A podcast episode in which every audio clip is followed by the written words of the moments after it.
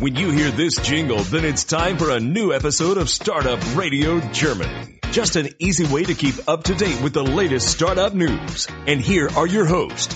Herzlich willkommen zu einer neuen Folge Startup Radio News. Mein Name ist Kirill und am anderen Ende der Leitung sitzt der Jörn. Hallo Jörn. Hallo, meine gut aussehenden und intelligenten Zuhörer. Wie geht's euch? Und außerdem haben wir auch in dieser Sendung einen Gast zu Gast, Christian Heffner. Hallo Christian. Hallo, auch von meiner Seite. Christian, magst du dich kurz in ein, zwei Sätzen vorstellen? Ja, sehr gerne. Ähm, ich bin Christian, ich äh, bin äh, Gründer, äh, Co-Founder von Fastbill, ähm, ein, eine einfache Buchhaltungs- und Abrechnungslösung für kleine Unternehmen. Außerdem bin ich Initiator von Happy Coffee, einer Plattform, wo ich ähm, Kaffee ursprünglich mal importiert und verkauft habe und das Ziel habe, das ganze Thema fairer Handel, fairer Anbau und den Lifestyle drumherum ein bisschen in den Vordergrund zu stellen. Und seit kurzem bin ich auch ein Blogger unter let's see what works.com, wo es um das Thema Unternehmertum geht. Genau, dazu kommen wir auch kurz später. Wie gewohnt äh, präsentieren wir im ersten Teil des Podcasts die News und im zweiten Teil werden wir uns dann den Thema zu den uns Christian mitgebracht hat. Äh, Jörn, magst du loslegen mit den Überschriften? Ein Milliarden-Exit aus Deutschland und keiner hat's gemerkt. TeamViewer soll laut The Wall Street Journal für 1,1 Milliarden US-Dollar den Besitzer gewechselt haben. Die Summe wurde jedoch von beiden Beteiligten nicht kommentiert. Habt ihr euch eigentlich mal das Ganze angeschaut, den Teamviewer? Ich habe mir mal einen Bundesanzeiger deren letzte Bilanz von 2012 runtergeladen. Und ich muss euch sagen, das Ding ist ja eine echte Gewinnperle. Die haben eine, die haben eine Profitmarge von 68 Prozent gehabt beim ersten Überschlag. Das ist, das ist, das ist fast dreimal so, das ist doppelt so gut wie Google. Wahnsinn. 68 Prozent, das musst du dir mal auf der Zunge zergehen lassen. Also, das ist Wahnsinn. Kein Wunder, dass die sich jemand geschnappt hat. So, Crowdfunding in aller Munde. Im ersten Halbjahr 2014 flossen über 12 Millionen Euro in Crowdfunding und Crowdinvesting-Projekte in Deutschland. Apropos Crowdfunding. Bonaverde, mit denen wir übrigens auch ein Interview geführt haben, zu ihrer ersten Crowdfunding-Kampagne, hat aktuell eine neue Crowdfunding-Kampagne auf Seedmatch laufen. Ja, das ist natürlich ein sehr hörenswertes Interview. Er findet es natürlich überall dort, wo ihr auch startupradio.de findet. Jetzt wird richtig fett in deutsche Startups investiert. Das Unternehmen eGym erhält 15 Millionen US-Dollar für ihre Trainingsgeräte, die die Daten der Sportler in der Cloud speichern. Termine 24 erhält eine Finanzspritze in siebenstelliger Höhe und der intelligente Assistent für Heizung und Klimaanlagen, Tado, holt sich 10 Millionen Euro für die weitere Expansion. Sind Abo-Boxen doch kein gutes Geschäftsmodell? Die beiden Anbieter von Abo-Boxen für Hunde, Dogsbox und Hunde Wunderbox, stellen den Betrieb ein. Dogsbox hat wohl laut deutsche Startups noch eine zweite Chance erhalten. Auch die von Bertelsmann-Tochter Direct Group Germany gestattete Mamibox stellte ihren Dienst ein. Alle blicken auf Europa. Google Ventures legt einen neuen Fonds in Höhe von 100 Millionen US-Dollar für europäische Startups auf. Das Putzen kann weitergehen. Der Dienst für Putzkraftvermittlung Book a Tiger sammelt einen siebenstelligen Betrag ein. Unser Lieblingsthema Rocket Internet. Dieses Mal wird es um ein Unternehmen ärmer. Das von Rocket Internet gegründete Preisvergleichsportal Top-Tarif wird an Fairyfox verkauft. Alle stehen auf Crowd-Investing, aber, aber nicht jeder Crowd-Investing AD. Bergfürst erwirbt laut Gründerszene eine Vollbanklizenz von der BaFin und verabschiedet sich von Crowd-Investing. Die Online-Prospektpaten schließen sich zusammen. Das auf Prospektwerbung spezialisierte Unternehmen Kaufda aus Berlin übernimmt den Wettbewerber Mein Prospekt aus München. Vom Single-Dasein zur Ehe. Match.com, unter anderem der Betreiber von neu.de, kauft Trendscout24. Und ihr habt immerhin sieben Minuten durchgehalten. Wir haben fertig und diese Startups auch. Das von Axel Springer Anfang 2013 übernommene Startup für Second Screen Tuned In meldet Insolvenz an. Und auch der Second Screen Dienst Fernsehen.de knipst seine Lichter aus.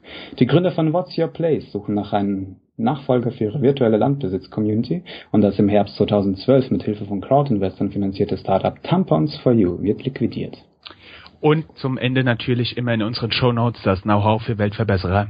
Weitere interessante Berichte und Marketing-Tipps, die es nicht in die aktuelle Aufnahme geschafft haben, findet ihr wie immer in den Shownotes auf startupradio.de.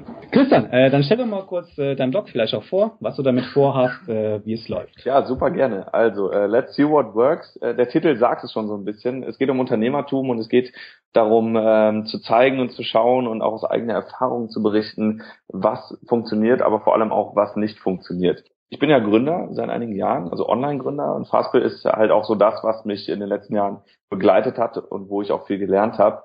Und ich hatte immer das äh, Bedürfnis, äh, schon immer Blogs zu folgen, anderen Bloggern zu folgen und ähm, einfach interessante Stories im Internet zu lesen. Und das Hauptproblem, was mir hier immer aufgefallen ist, ist, das sind alles so so Theoretiker. Also viele wissen äh, die fünf Tipps für mehr Traffic, viele wissen die, die, die Top Ten, keine Ahnung, Hilfsmittel für bessere Kundenkommunikation und so weiter und so fort. Und das Problem, was ich immer gesehen habe hier, ist, also es fehlt an Praxis, es fehlt an Bezug zum echten Leben. Und das wollte ich mit, mit meinem Blog ändern. Ähm, deswegen auch der Titel Let's See What Works und äh, so vielleicht im Nebensatz Let's See What Didn't Work ähm, um zu zeigen, so wie, wie sieht das echte Leben aus, so wie funktioniert Unternehmertum tatsächlich in der Praxis. Ja, und das steckt eben dahinter. Ähm, mein Ziel ist es, meine eigenen Erfahrungen natürlich hier zu zeigen, aber auch äh, andere sprechen zu lassen, die Erfahrungen gemacht haben, gute oder schlechte, aber auf jeden Fall irgendwas, aus dem ähm, andere Unternehmer lernen können. Jetzt bist du ja schon länger Entrepreneur. Welche Lessons hast du denn gelernt jetzt? ja, das kann man leider nicht alles in einem Satz zusammenfassen. Ja. Mein Thema ist ja vor allem das Thema Marketing. Also ich bin äh, auch bei Fastbill verantwortlich für das Thema Sichtbarkeit im weitesten Sinne.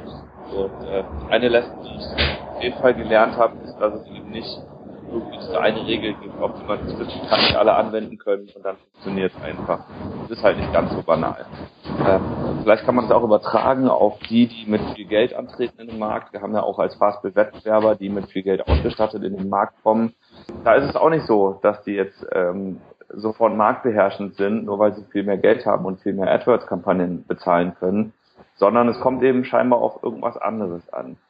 Und ähm, das andere ist eine Mischung für mich aus einer anständigen Brand, also einer guten Marke, die man halt authentisch auch widerspiegelt. Das ist, glaube ich, bei Fastbill eine ganz, ganz große Besonderheit. Und zum anderen natürlich ein richtig gutes Produkt. Und äh, die Mischung aus diesen beiden Dingen ist das, was uns als Fastbill zumindest ähm, ganz gut nach vorne gebracht hat. Ne? Wir haben Designpreis für unsere ähm, Anwendung gewonnen. Ja, welche Buchhaltungssoftware hat schon mal einen Designpreis gewonnen? Und auf der anderen Seite versuchen wir ganz authentisch auch als Gründer nach wie vor das Leben vorzuleben, ob wir jetzt surfen gehen oder äh, einfach in dezentralen Strukturen arbeiten und leben, was wir unseren Unternehmern, also unseren Kunden, die auch Unternehmern sind, ermöglichen wollen. Jetzt hast du ja erwähnt, äh, du hast auch ein Startup, hast es eigentlich noch, äh, was Kaffee online vertreibt? Ja, also ähm, es gibt Happy Coffee noch als Projekt. Ähm, Happy Coffee wurde 2009 gegründet, damals nachdem ich die Vier-Stunden-Woche von Tim Ferriss gelesen habe. Äh, super Buch übrigens, muss, muss jeder Zuhörer unbedingt kaufen und lesen. In dem Buch geht es darum, äh, im Wesentlichen alle Schritte in der Wertschöpfungskette auszulagern. Und das habe ich eben mit Kaffee probiert, habe also das Thema Kaffee, ähm, Fairtrade-Kaffee vor allem irgendwie besetzen wollen. Ich finde Kaffee toll. Ich finde, es gibt da Aufklärungsbedarf, auch was das Thema fairer Handel und nachhaltigen Konsum angeht. Ja, ich habe damals über einen Röster Kaffee importiert aus Papua-Neuguinea, habe den hier über einen Logistiker in Hamburg äh, verpacken und verschicken lassen und habe den über einen ganz einfachen Shop damals über Jimdo ähm, verkauft. So, Wie hast du den Lieferanten eigentlich gefunden? Äh, viel Recherche. Also ich habe äh, damals jemanden in Deutschland gesucht, der ähm, schon Kaffee importiert und wollte mich sozusagen als Trittbrett, Trittbrettfahrer da mit dranhängen ähm, und habe einfach geschaut, welcher schmeckt am besten, wo stimmen die Bedingungen. Also der Röster selbst musste Fairtrade lizenziert sein und ähm, ja, irgendwie hat es dann mit dem einen gepasst und da bin ich dann eben gestartet. Also habe dann über den meine eigene Marke sozusagen etabliert, ohne dass ich den Kaffee jetzt ganz vom Bauern direkt importiert mhm. habe. Das ist zwar so eine Vision, ein Traum, den ich immer noch habe und deswegen ist es auch nicht ausgeschlossen, dass ich das in Zukunft weiter mache. Jetzt gerade heute ähm, verkaufe ich allerdings keinen Kaffee, sondern ich habe es jetzt ein bisschen umgebaut zu einem ähm, Blogprojekt. Also es geht viel um diese Themen Nachhaltigkeit, Kaffee, natürlich immer noch, aber auch um dieses Thema fairer Handel, fairer Konsum, fairer Lifestyle. Und ähm, ja, ist auch nicht ausgeschlossen, dass ich da demnächst wieder Kaffee verkaufe. Ja. Christian, du hast ja ein interessantes Thema äh, zutage gebracht, und zwar in deinem Blog steht ja, warum ein Mitgliederbereich nicht funktioniert hat und alle Artikel jetzt kostenlos sind. Mhm. Kannst du mal kurz äh, anreisen, was du da ausprobiert hast und zu welchem Schluss du gekommen bist? Ja, super gerne. Ähm, ich hatte die Idee in meinem Blog, ein, also die Idee war von Anfang an, das Ding zu monetarisieren, also irgendwie damit Geld zu verdienen. Und ähm, die Idee kam daher, dass äh, alle Blogger, die irgendwann erfolgreich sind, davon leben können auch ein Stück weit und es irgendwie eine Einnahmequelle geben muss. Und ähm, wenn man jetzt der in der Blogging-Welt nicht ganz so zu Hause ist, gibt es halt verschiedene Geschäftsmodelle, die man anwenden kann. Das, die meisten fangen mit AdWords an, man kann Affiliate machen, man kann Banner schalten, man kann Texte verkaufen und so weiter. Und äh, ich hatte halt die Idee, dass ich den Content, den ich schreibe, also meine Erfahrung, also die Idee war, ähm, diesen Content eben nur für bezahlte Mitglieder äh, anzubieten und ähm, eine Art Member Pass zu verkaufen, womit es dann einen Zugang gab zum ähm, Member-Bereich äh, und dafür hatte ich eben so ein Membership-Plugin auch verwendet von, von WordPress, um dort den Content zugänglich zu machen. Ja, und das habe ich ähm, relativ früh probiert. Äh, also der Blog stand zu der Zeit, ähm, ich glaube, drei Monate. Und ich dachte halt, gut, wenn du sowas machen willst, dann musst du es von Anfang an durchziehen und ähm, hatte auch Vertrauensvorsprung gehofft von den Lesern, die dann eben so ein Ticket kaufen, um diesen Zugang zu bekommen. Es war kein Kurs, sondern es war ein Zugang, um dauerhaft mitlesen zu können. Wie viele Leser hattest du zu dem Zeitpunkt? Äh, Käufer des Tickets oder äh, Leser tatsächlich? Nee, Leser. Also in Traffic gemessen, ähm, weiß gar nicht, das waren vielleicht irgendwas zwischen 20 und 50 am Tag, also es waren nicht so sehr viele. Ähm, man muss aber dazu sagen, ich hatte zu dem Zeitpunkt, glaube ich, fünf Beiträge online, also wirklich sehr, sehr wenig. Äh, immer wenn ich das bei Facebook gepostet habe, so ein Beitrag, der ging auch mal gut. Also ein Post bei Facebook von mir, der führt zu 200 bis 300 Lesern an diesem Tag und nochmal halb so viel am nächsten Tag. Und also es gab halt kein SEO-Traffic von Anfang an. Ne? Das musste man berücksichtigen. Mhm. Bei okay. wem hast du dich eigentlich inspirieren lassen? Also hat schon mal jemand vorher mit einem Blog, sei es jetzt irgendwie ein Lebensmittelblog, Literaturblog oder sonst irgendetwas, oder Fashionblog ist ja im Moment ganz in, ähm, damit auch über so ein Membership-Modell Geld verdient? Oder hast du dir das selbst ausgedacht und wenn du es kopiert hast, glaubst du, du hast Fehler damit gemacht? Also ich habe einen einzigen äh, Blog, äh, den easy.eu, ähm, da geht es um Online-Marketing, äh, den ich mal gesehen habe, der sowas macht. Wobei der auch einen nicht monetären Blog hat, also einen, einen nicht bezahlten Blog, wo er quasi dieselben Inhalte ähm, published, allerdings nicht in der Detailtiefe, wie er es dort macht. Ich habe das aber nicht als Erfolgsmodell gesehen und dachte, boah, das musst du auch unbedingt machen, sondern wie so oft äh, als Unternehmer probiert man halt mal was Neues aus. Also ich hatte einfach keine Lust, so lange zu warten, bis sich das Ding irgendwann über den organischen Traffic monetarisiert, sondern ich wollte einfach mal von Anfang an schauen, ob Menschen bereit sind, dafür zu bezahlen ähm, und habe das dann eben ausprobiert. Es gab aber jetzt ähm, nicht die, also es war nie von vornherein die Bedingung, dass das jetzt funktionieren muss. Es war halt, um ehrlich zu sein, einfach ein Versuch ja, und wie gesagt, am Ende hat halt jetzt ähm, nicht funktioniert, obwohl ähm, ich fast 700 Euro in drei Wochen damit eingenommen habe mit diesem Ticket. Ähm, habe ich dann doch beschlossen, dass ich es nicht mache, weil eben auch andere Gründe dafür gesprochen haben, es aufzulösen wieder. Die da wären? Die da wären, ähm, mich haben ganz viele Menschen angeschrieben, die gesagt haben, Christian, das ist ganz toll, äh, wir, finden, wir folgen dir, wir finden deine Headlines toll, wir kennen dich auch schon außerhalb des Blogs, aber wir können deine Blogs nicht teilen, deine, deine Posts nicht teilen, wir können nicht kommentieren, wir können einfach nicht uns freuen, dass du das machst und wir können nicht teilhaben. Ähm, und viele waren halt einfach nicht in der Lage, 70 Euro dafür zu bezahlen. Es hätte ja noch teurer werden sollen am Ende. Ja, und das waren einfach so viele, die das geschrieben haben, dass sie am Ende gesagt haben, hm, scheinbar verpasse ich hier doch eine Zielgruppe, die wollen es nicht kaufen, die wollen mich aber trotzdem ähm, lesen und ich will sie auch eigentlich erreichen. Also war dieser Weg jetzt sofort so viel Geld dafür zu nehmen, scheinbar nicht der richtige. Ja, ich hätte es vielleicht probieren können mit pro Text ein Euro oder sowas. Das war mir dann aber auch zu doof, muss ich sagen. Ja, und das, das war der Grund. Also ich habe einfach die nicht erreicht, die ich erreichen wollte und ähm, das wollte ich nicht. Das war nicht doof. Glaubst du, es gibt eine Kundengruppe, sei es jetzt für einen Blog irgendeiner Art im deutschsprachigen Raum, wo du das wirklich mit einem Modell wie du es hast oder ähnlich wie du es hattest, tatsächlich monetarisieren kann? Also sagen wir irgendwie 500 Euro im Monat. Ja, also das glaube ich schon. Ähm, ich glaube, es gibt Menschen, die für Content, äh, für, für ganz spezifischen, fachlichen Experten-Content bezahlen. Ähm, so aus meiner aus meiner Erfahrung, äh, jetzt nicht, weil ich selber gekauft habe, also aus der Fachbildwelt kenne ich äh, Beispiele, die gehen so in Richtung Börsenbriefe zum Beispiel. Das ist immer ein schönes Beispiel. Ja, da sitzen Menschen, die beschäftigen sich mit Analysen der Börse und geben Kursindikationen, Ratschläge und so weiter ähm, aus, jeden Monat, weil sie sich damit beschäftigen. Und es gibt andere Menschen, die das so interessant finden, weil sie darauf ihre Invests und ihre ähm, äh, ihre ihre Abstoßungen basieren und deswegen Geld dafür bezahlen. Also das ist ein Fall, wo es ähm, erneuernden Content gibt, der oder Wissen gibt, was für, für eine andere Gruppe so interessant ist, dass die dafür regelmäßig Geld bezahlen. Das verstehe ich ja noch fast. Also ich bin selbst in der Finanzbranche aktiv, ich lese aber keinen von diesen Briefen. Ähm, da gibt's etliche von diesen Börsenbriefen. Ich weiß genau, worauf du hinaus willst. Mhm. Aber auf der anderen Seite hilft es den Leuten ja praktisch auch Geld zu verdienen, weil im Zweifelsfall soll dieses Investment ja besser sein als das von den ganzen Star-Analysten, die zu 80 Prozent nebendran liegen. Ja, das stimmt. Also am Ende ist es ja am Ende ist es Wissen, was jemand kauft. Entweder regelmäßig oder einmalig. Ich lese einen Artikel, weil ich danach schlauer sein möchte als vorher. Und die einzige Frage, die immer im Raum steht, ist, ist dieses Wissen so viel wert, dass jemand dafür jetzt Geld bezahlt, dieses Wissen schnell, kurzfristig konsumieren kann, vielleicht auch kompakt konsumieren kann? Oder will er sich selber auf die Suche begeben, Google verwenden und Stunden oder Tage suchen? Ja, ein anderes Beispiel, was mir gerade einfällt, ist das Blogcamp von ähm, Conny und Sebastian, zwei äh, sehr erfolgreiche Reiseblogger. Die haben unter blog-camp.de ein, ähm, ein, ein Kurs für angehende Blogger zusammengestellt, wo es, äh, ich habe gestern erst reingeschaut, ganz viele Informationen gibt von wo hoste ich bis hin zu wie mache ich SEO bis hin zu wie mache ich Geld mit meinem Blog.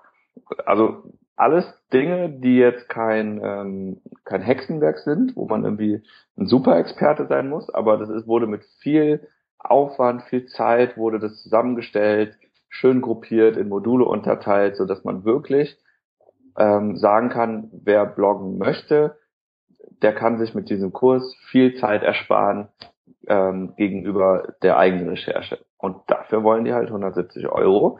Und in dem Fall würde ich sagen, ja, es ist wert. Also wer heute damit anfangen will, der sollte das auf jeden Fall machen, weil die Alternative ist, Tage, Wochen, Monate recherchieren, probieren, Fehler machen und am Ende erst daraus lernen und vielleicht dasselbe Wissen haben. Christian, darf ich mal kurz eine andere Frage zu Fastbill äh, stellen?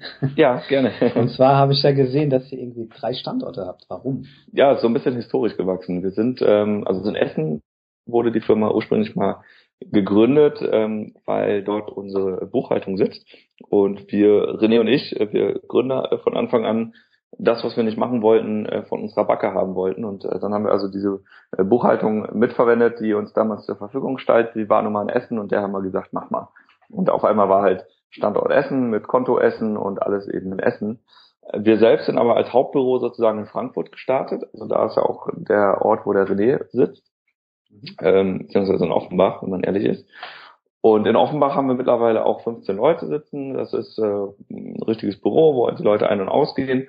Ich selbst war allerdings nie in Frankfurt, also oder nie in Offenbach während unserer ähm, mittlerweile dreijährigen oder dreieinhalbjährigen Zusammenarbeit. Wir haben von Anfang an also dezentral gegründet. Ich bin in Hamburg seitdem und ähm, hatte halt nie das Bedürfnis, auch ein eigenes Büro zu haben. Also ich war immer Fan von diesem ich brauche kein Büro. Ich habe meinen Laptop, den baue ich irgendwo auf und dann lege ich halt los. Jetzt haben wir allerdings seit diesem Jahr ein, äh, zwei neue Mitarbeiter in Hamburg hier.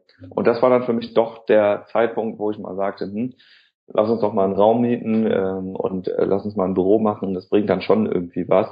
Ja, und seitdem haben wir jetzt seit Mai auch hier in Hamburg ein, ein Büro. Würdest du dich als digitalen Nomaden bezeichnen eigentlich? Ja, ist eine schwierige Frage. Also Nomaden im Sinne von, ich bin ständig unterwegs und schlage alle zwei Wochen mein Zelt woanders auf, bin ich definitiv nicht. Ich bin aber jemand, der ortsunabhängig arbeiten kann und das auch regelmäßig macht.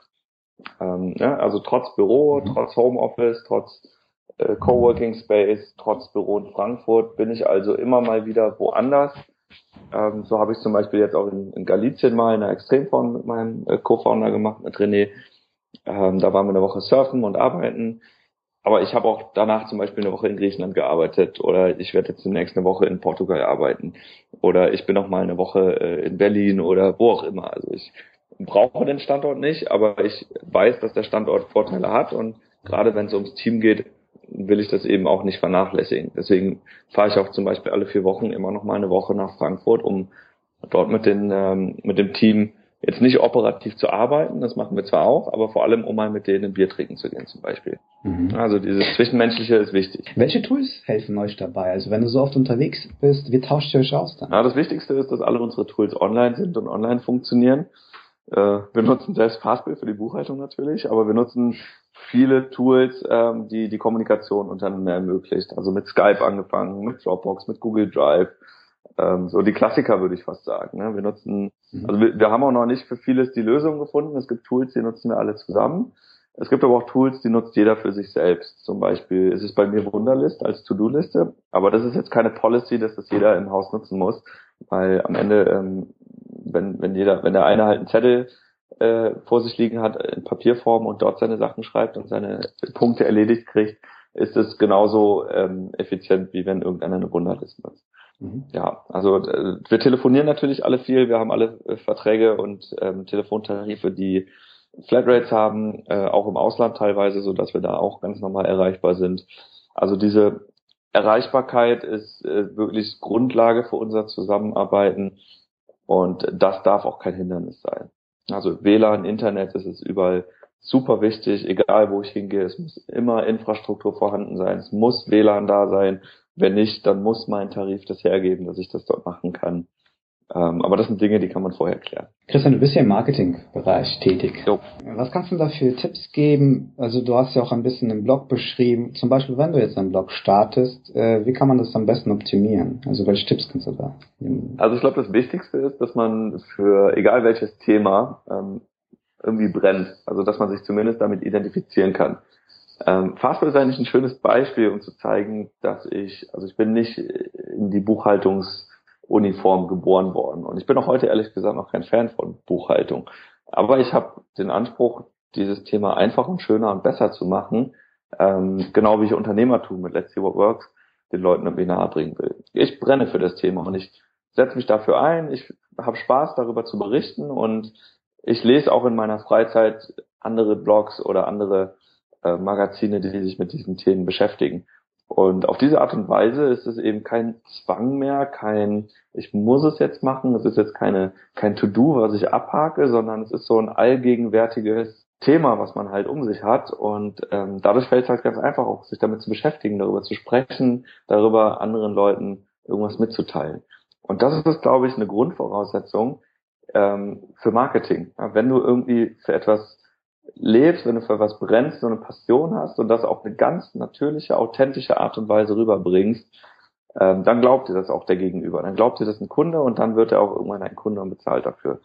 Das ist kein Trick oder so. Man sollte das auch nicht vorgaukeln und wenn jemand ein Thema überhaupt nicht passt, dann passt es auch einfach nicht. Aber ähm, ja, das ist, glaube ich, so eine, so eine Grundbasis, die man, die ich mitteilen würde. Das Zweite ist, man braucht einen langen Atem. Also nichts geht von heute auf morgen. Es ist ein Irrglaube, wenn jemand denkt, ich schalte jetzt ein bisschen Facebook-Werbung und AdWords und dann und dann habe ich äh, 1000 Kunden überzeugt und was ich auch nicht toll finde, ist dann so leere Versprechungen aller so wirst du reich in 30 Tagen. Das ist alles Käse. Also irgendwie was Sinnvolles machen, einen echten Mehrwert liefern und sich selbst mit dem Thema identifizieren können. Das sind die drei wichtigsten Komponenten, wenn es ums Marketing geht. Ich hätte da noch eine Frage. Jo. Wie zum Teufel kann eine Buchhaltungssoftware zum Design Award kommen? Kannst du mir das mal bitte erklären? Ja, also ähm, ich fange mal, ich mal ein bisschen weiter vorne an. Es gibt ja ganz, ganz viele kleine Unternehmer, also ihr selber ja auch. Ähm, die machen Dinge, die machen ihr Business, ob sie jetzt Freelancer sind, Startups sind, was auch immer. Die machen das, weil sie irgendwie Bock drauf haben. Ja, also bei vielen stimmt so diese Grundvoraussetzung. Was alle gemeinsam haben ist, die müssen Buchhaltung machen. Die müssen Rechnung schreiben, die müssen Belege sammeln und die müssen irgendwie mit ihrem, mit ihrem Steuerberater klarkommen.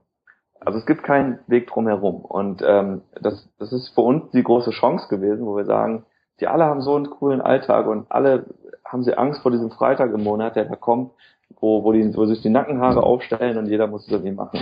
Und wenn jemand an Buchhaltung denkt, an dieses Wort Buchhaltung, da stellen sich bei vielen schon die Nackenhaare auf, viele zucken schon innerlich zusammen und äh, wir haben gedacht, das geht auch besser. Und das haben wir eben gelöst durch eine funktionale Software in erster Linie, die also es einfach macht, eine Rechnung zu erstellen, wo man drei Klicks macht und dann kommt da was Professionelles bei raus. Das ist so die Grundvoraussetzung. Das können aber auch viele andere machen, muss man ehrlich sagen. Was wir aber dann anders gemacht haben, ist, wir hatten den Anspruch, dass es sich ähm, gut anfühlen soll, dieses ganze Thema. Ja, wir benutzen alle Tools wie Facebook, wie Wunderlist, wie äh, Google Drive. Wo, wo, das sind auch keine hässlichen Tools. Die sind halt schön. Die sind irgendwie auf einem, auf ihre Art und Weise sind sie schön, modern, funktional. Und diesen Anspruch hatten wir eben auch. Also es sollte schön, modern, einfach sein. Man muss nicht groß nachdenken. Es soll aber auch nicht hässlich sein.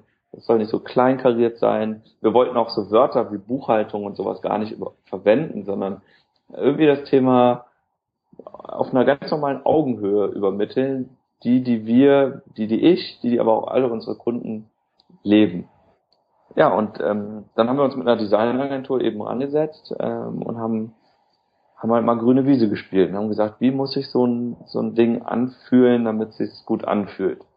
Ja, war eine große Herausforderung und ich selber bin jetzt auch kein Designer, deswegen war das für mich und auch für den René schon so eine, so eine große, ein großer Schritt, ja, so viel Mut, so keine Ahnung, was hinten rauskommt. Ja, aber am Ende siehe da, es hat, ähm, es hat zu dem geführt, was wir heute haben. Eine Software, die sich gut anfühlt, die einfach ist, die schön aussieht, die ein bisschen bunt ist, aber auch nicht zu viel, zu verspielt. Und wo die Leute einfach ähm, zu uns kommen und sagen, hey, ich, ich habe Spaß, wenn ich das benutze. Es macht, es macht mir Spaß. Buchhaltung macht auf einmal Spaß. Und das ist, das ist der Punkt, wo ich sage, wir haben unser Ziel für die Nutzer, die wir heute schon haben, erreicht. Und das wollen wir jetzt eben noch all den anderen Nutzern da draußen mitteilen, die wir noch nicht erreicht haben. Also ich kann, das, ich kann auch jeden einfach mal einladen, nur das also auszuprobieren. Man kann sich da anmelden, es geht einfach, es kostet nichts, 30 äh, Tage kostenlos, auch völlig unverbindlich. Ähm, selbst wenn ihr keine Rechnung schreibt, einfach mal schauen, wie, wie sich so eine Software anfühlen kann. Und ich finde, ähm, da sollten sich viele andere ähm, auch nicht jetzt orientieren, aber zumindest mal drüber nachdenken, ob, ob eine Software nicht auch schön sein darf. Und ähm, ich glaube, das haben schon viele verstanden, viele aber eben auch noch nicht. Und dieses, diese Art und Weise, wie man eine Software bedient, wie sich das anfühlt, also die, die UX, die User Experience, dass man die wirklich in den Vordergrund stellt. Ja, und nur darum geht's. Bei uns hat's funktioniert. Hast du noch Fragen, Jörn? Nein, äh, sonst keine mehr. Also sonst, vielleicht sage ich noch mal äh, gerade zwei Sätze, weil die mir ja, wirklich ja. immer wieder am Herzen liegen. Ähm, das ist auch so ein bisschen der Grund, warum ich eben Let's See What Works mache. Ich, ähm, ich weiß halt auch, dass unter den Hörern ganz viele Menschen sind, die selber vielleicht gründen wollen, die gründen schon gegründet haben, vielleicht erfolgreich oder auch nicht erfolgreich. Es ist nicht, es ist nicht immer so, dass alles auf einmal funktioniert. Und es ist auch nicht so, dass jede Idee, die das nächste Facebook ist. Es muss aber auch gar nicht sein. Ich kann immer nur dazu ermutigen und aufrufen, dass es ähm, das Gründen eine, eine, langfristige Sache ist, dass man da den Atem auf jeden Fall haben muss, aber dass man sich da auch nicht aus seiner Vision, aus seiner Idee abbringen lassen muss. Also man muss auch nicht studiert haben, um zu gründen oder so. Also kann, kann jeder machen. Am Ende braucht man eine gute Idee und es, es, man muss halt hellhörig sein, den, den Kunden verstehen, den Markt verstehen und dann einfach mal machen. Ja, und auch ohne VC geht's. Wir sind Fastbill auch nicht äh, finanziert. Ähm, wir haben das Ding halt irgendwie gebootstrapped und heute, heute stehen wir gut da. Also es geht, es geht. Ja, man muss es einfach mal machen und ein bisschen Geduld mitbringen, aber es geht. Super Schlusssatz. Dann würde ich vorschlagen, machen wir Schluss. Genau, wir haben fertig. Wir haben fertig. Genau. Vielen Dank, Christian. Ja, Danke vielmals. Vielen Dank, dass ich mal mitmachen durfte. Hat total viel Spaß gemacht und ähm, ja, bin gespannt äh, auf die nächsten Folgen auch.